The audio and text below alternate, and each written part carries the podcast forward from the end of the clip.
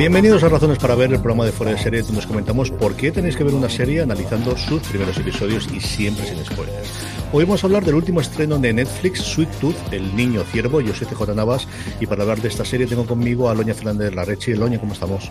¿Qué tal? Encantada de estar aquí contigo, CJ. Pues con muchas ganas de hablar de este niño ciervo que se da la circunstancia de que no habíamos podido ver nada en España, pero sí tenemos alguna crítica americana que se había realizado. Y esto es un poquito de inside baseball, como dicen los americanos, o de entre telas. Y es que mm, es extraño que hasta donde yo tengo conocimiento, la prensa española no ha tenido acceso a los episodios previos y eso normalmente suele ser mala señal. Cuando eso ocurre, no suele ser una buena señal. Sí, la verdad es que eh, todos nos temíamos lo peor hasta que la semana pasada estuvimos ya que, viendo que, llegaban algunas críticas y al contrario de lo que esperábamos, no solo no era mala, sino que era muy buena. Entonces hay como, se ha producido ahí una cosa extraña. Eh, perdón por la ignorancia, yo el cómic no lo conocía, entonces igual lo que voy a decir es una tontería. Pero tal vez el, el hecho de que no los pasaran y de que en Estados Unidos se haya oído tanto hablar de ella es quizá el hecho de que allí sí que se conociese más la historia y que puede que allí fuese más famosa. La verdad es que ha sido una cosa rara que yo creo que en todos los años que llevamos con Netflix no había pasado nunca. Y, era extraño porque decían, claro, si, no te lo pasan es malo, pero no puede ser malo porque al otro lado están diciendo que es bueno. Es, era una, cosa que por fin pudimos resolver el viernes y la verdad es que, que lo resolvimos con, con gusto. Vamos a hablar desde luego de Signitud. Como bien decía Loña Fernández Larrechi, la serie está basada en un cómic de Jeff Lemire que publicó DC bajo la imprenta suya de Vértigo, la que nos ha traído pues un montón, como Sandman, como Lucifer, como eh, eh, Preacher, un montón de adaptaciones recientes y de cómic de mi, infancia y adolescencia, de mis favoritos. Se publicó originalmente entre el 2013 y el 2000. Eh, eh, perdón, en el 2009 el 2013, 40 números que forman el, el cuerpo, aunque Lemire volvió de nuevo a hacer una cosa llamada El Retorno a partir del 2020, que de hecho se está eh, publicando actualmente, que eh, concluirá durante este 2021. Cuando hablábamos del cómic, siempre se nombraban dos cosas iniciales, que era el cómic y luego el equipo de la producción ejecutiva, y es que tenía a Robert Downey Jr. y a Sosa Downey, y es que al final si tienes a Robert Downey Jr. detrás de alguna apuesta, pues hombre, mm, pocos nombres en Hollywood te pueden abrir las puertas como el de este señor. ¿eh? Hmm. Sí, la verdad es que era es, es pues algo que, que, nos hacía fiarnos de ello. Todo parecía otra, otra, otro despiste, ¿no? Otra información buena que, que te sitúa en, vale, esto tiene que ser bueno, pero quiero que me lo dejen ver. Hmm. Estaba, estaba igual que, que luego estaba ahí pues el, el showrunner y, y, y bueno, pues eh, un poco los ingredientes que hacían ver que, que había que cruzar los dedos, siempre hay que cruzar los dedos, pero muy mal se nos tenía que dar para que esto no funcionase. Ocho episodios son los que estrenó Netflix el pasado 4 de junio. Todo tiene pinta de que tengamos temporadas nuevas, pero vete a saber que fíjate tú después lo que pasa con Hot Peters Legacy y tenemos estos cortes, no tiene pinta de que eso ocurra. Una grabación cara, y hablaremos ahora de todo el tema de la producción, rodada íntegramente o casi íntegramente en eh, Nueva Zelanda, utilizando muchos de los escenarios que estamos viendo allí, como se utilizó en su momento con El Señor de los Anillos, y nos cuenta una historia que, resumiéndola muy rápidamente, hay, en Wikipedia hay una frase que me gusta mucho que es Mad Max se encuentra con Bambi, no sé si exactamente eso, pero al final lo que tenemos es un mundo posapocalíptico derivado de dos circunstancias, o lo que se da son dos circunstancias en paralelo que no se sabe si son causa-efecto o al menos esa intriga la tenemos inicialmente. Por un lado, tenemos un virus mm, que desgraciadamente desgraciadamente nos lleva mucho la realidad de nuestro mundo, que está acabando hoy diezmando la población. En este caso hay una forma fácil de identificarla y es que se mueve el dedo de las personas que lo tienen y es un virus absolutamente fatal una vez que te contagias con él. Y por otro lado, y como te digo, eh, como te comentaba antes, de forma paralela y no se sabe si causa-efecto una cosa deriva de la otra, empiezan a nacer niños todos y cada uno de ellos con atributos animales. Se ve además, sobre todo, fundamentalmente en la cara, o alguno tiene colas, incluido nuestro protagonista, que luego hablaremos de él, Gus, que tiene esas eh, antenas de ciervo, que luego veremos. Mm, eh, cuando te enfrentaste toda la parte de la pandemia, ¿cómo, ¿cómo te tiró? Porque a mí era una de las cosas que dije, uff, estoy yo ya todavía ya preparado esto cuando todavía estamos en medio de la pandemia. Hombre, no hace como un año, pero seguimos estando en todo ello. Hombre, yo eh, tengo que reconocer que, que, no conocía el proyecto hasta que hace unas semanas Netflix lanzó el tráiler y, bueno, pues la curiosidad y que es nuestro, nuestro trabajo, me puse a, a verlo y sorprendentemente me gustó porque eh, es cierto que, que, el universo pandémico es difícil y cuando te pones a ello hay cosas que reconoces, pero no que reconoces de toda la vida, sino que reconoces que has visto en el último año. Eh, pero, pero bueno, yo creo que por otra parte, pues, pues eh, sirve mmm, para demostrarnos que, que bueno, que pues, pues que lo que hemos vivido, que tantas veces habíamos visto en la ficción, no era ficción, sino que podía pasar y ha pasado. Y, la verdad es que, eh, bueno, quitando una de las tramas que yo creo que es, la más dura y, la más difícil, en el resto, eh, igual que en el conjunto de toda la serie, yo creo que dibuja un, un universo muy, muy bonito. Bonito sé que es una palabra igual rara para, para, para definir algo tan apocalíptico, pero, pero bueno, es una visión optimista, no es algo que, que, porque también igual que nos podía dar miedo el hecho de que dibuje un universo pandémico como el que conocemos, eh, también podía recordarnos a otras producciones que hemos visto previamente, como, como The Walking Dead o, o todas estas series que, que, hemos visto ya y que nos han dibujado estos, estos universos.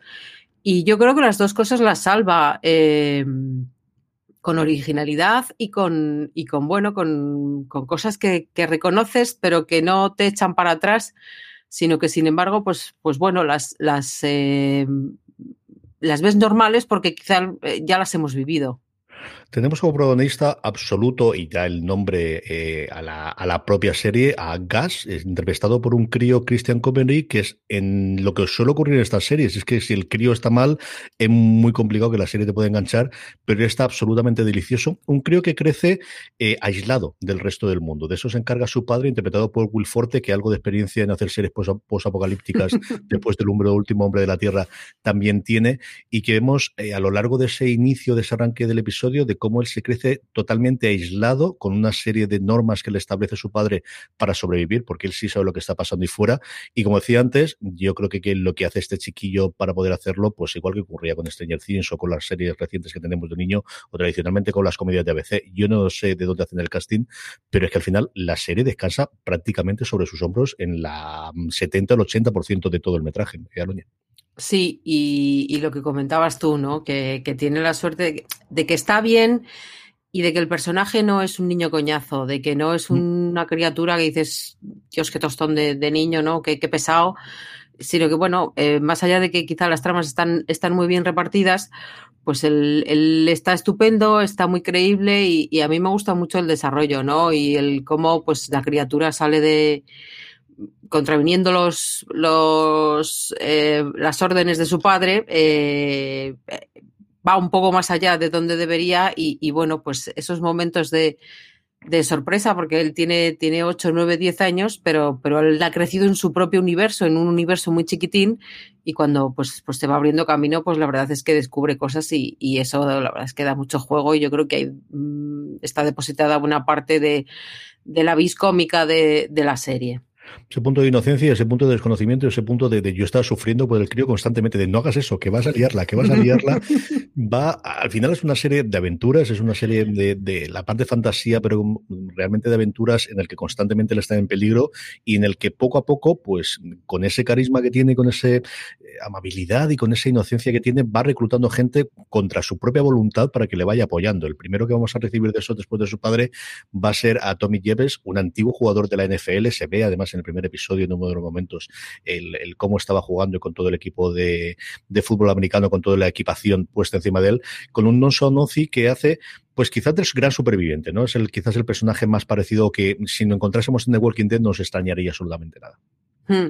Sí, además es un personaje, eh, bueno, yo creo que lo hace eh, con todos los personajes eh, la serie en general, pero, pero quizá es más llamativo en, Tommy Jepper, en este jugador de, fútbol americano, sobre el que nuestra opinión va cambiando, es, eh, que, que, que, bueno, pues va creciendo a lo largo de, la temporada, que, vamos sabiendo más sobre él, que vamos conociéndolo y, y bueno, pues si eh, en un primer capítulo pues eh, se presenta casi como el, como el Salvador, pues eh, según va avanzando la trama, pues vamos sabiendo más cosas y nuestros sentimientos pueden ir cambiando, ¿no? Eh, yo creo que, que, pasa con todos los personajes, pero pasa especialmente con él. Y yo la verdad es que creo que está muy bien porque hace...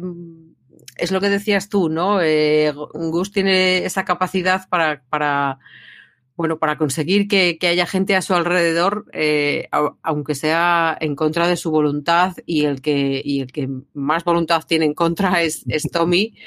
Pero, pero bueno, la verdad es que hacen una pareja estupenda. Son un poco el, el, gordo y el flaco, pero en, en, en, sentido mm. el joven y el viejo, el que parece que ya está de vuelta de todo y esta criatura que tiene ganas de, de descubrirlo todo.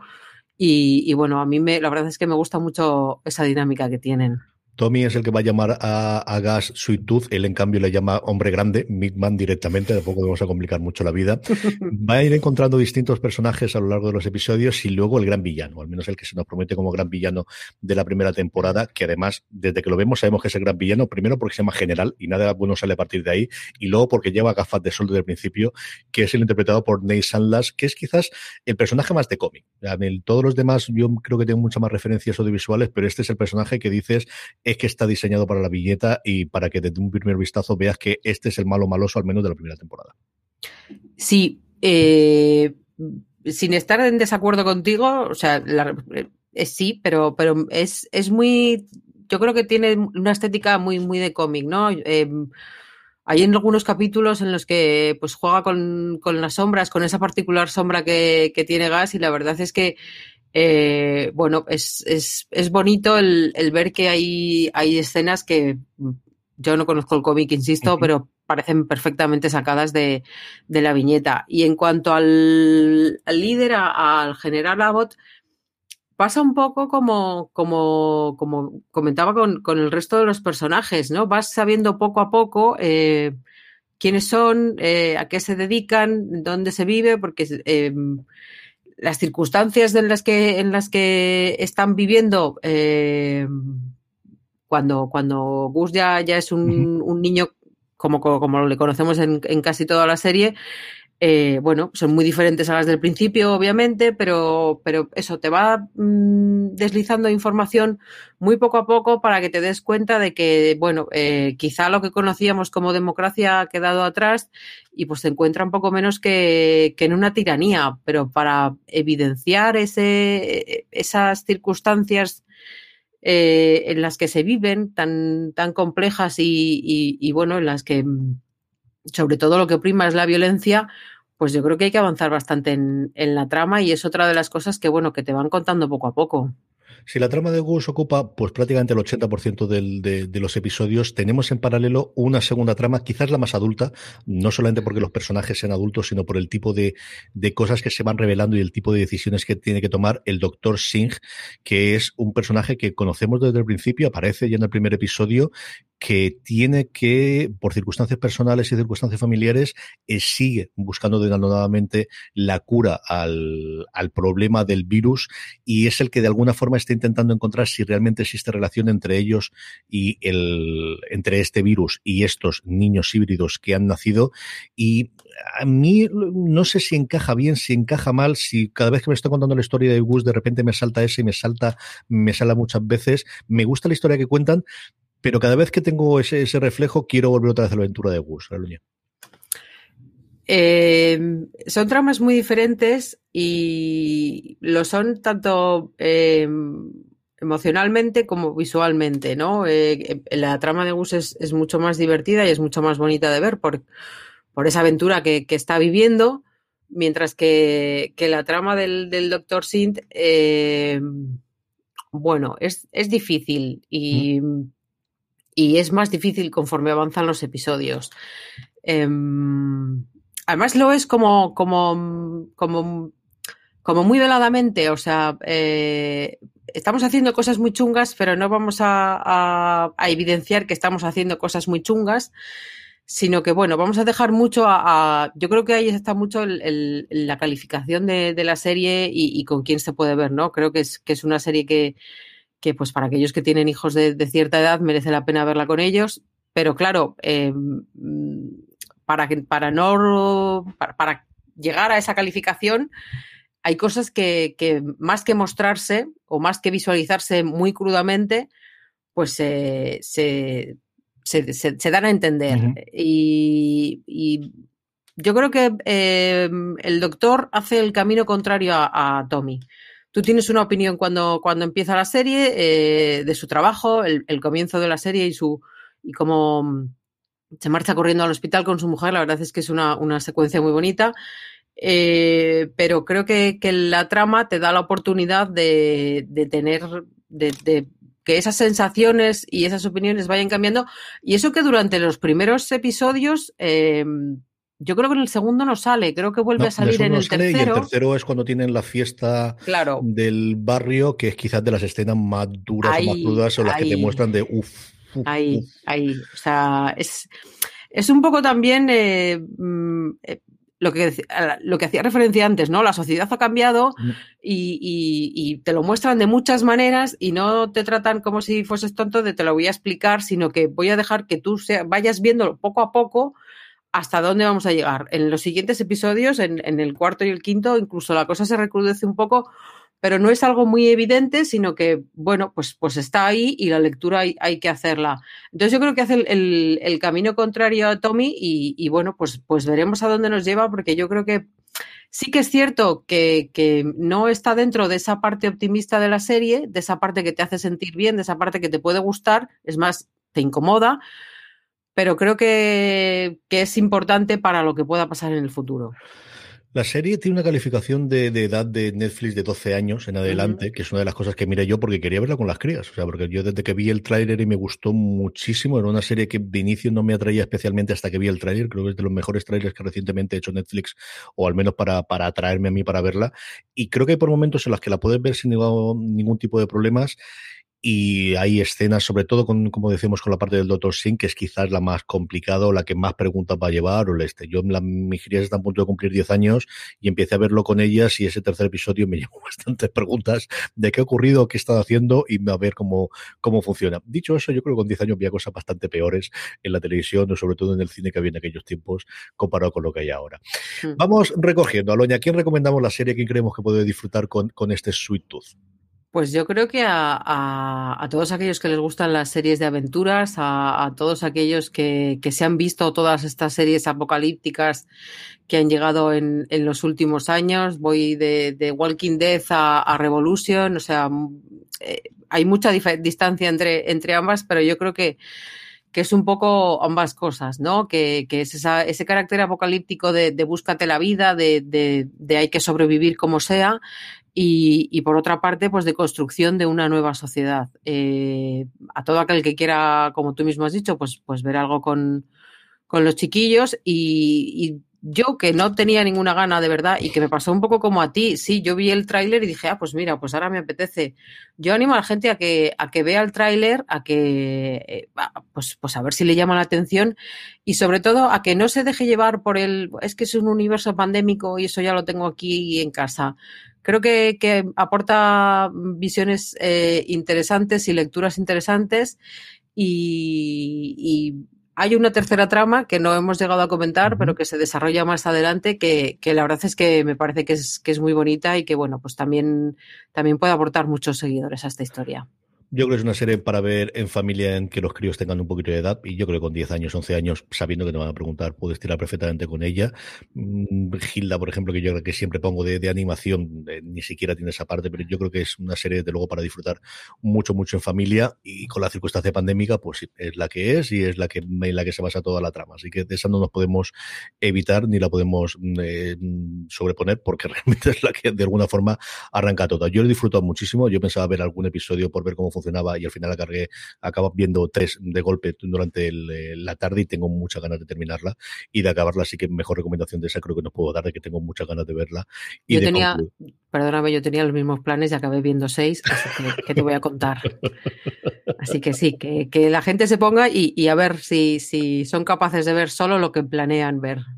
Pues hasta que esté llegado este Razones para ver de Sweet Tooth, el niño ciervo, tenéis más contenido como siempre en fuera de series.com y mucho más contenido en nuestro canal de podcast, donde nos estáis escuchando ahora mismo, o en nuestro canal de YouTube, youtube.com barra fuera de, de, series. Aloña Fela de la Rechi, muchas gracias por haber compartido estos minutos de micrófono hablando de eh, Sweet Tooth, el niño ciervo. A ti, un placer. Y a todos vosotros, gracias por estar ahí, gracias por escucharnos y recordad, tened muchísimo cuidado ahí fuera.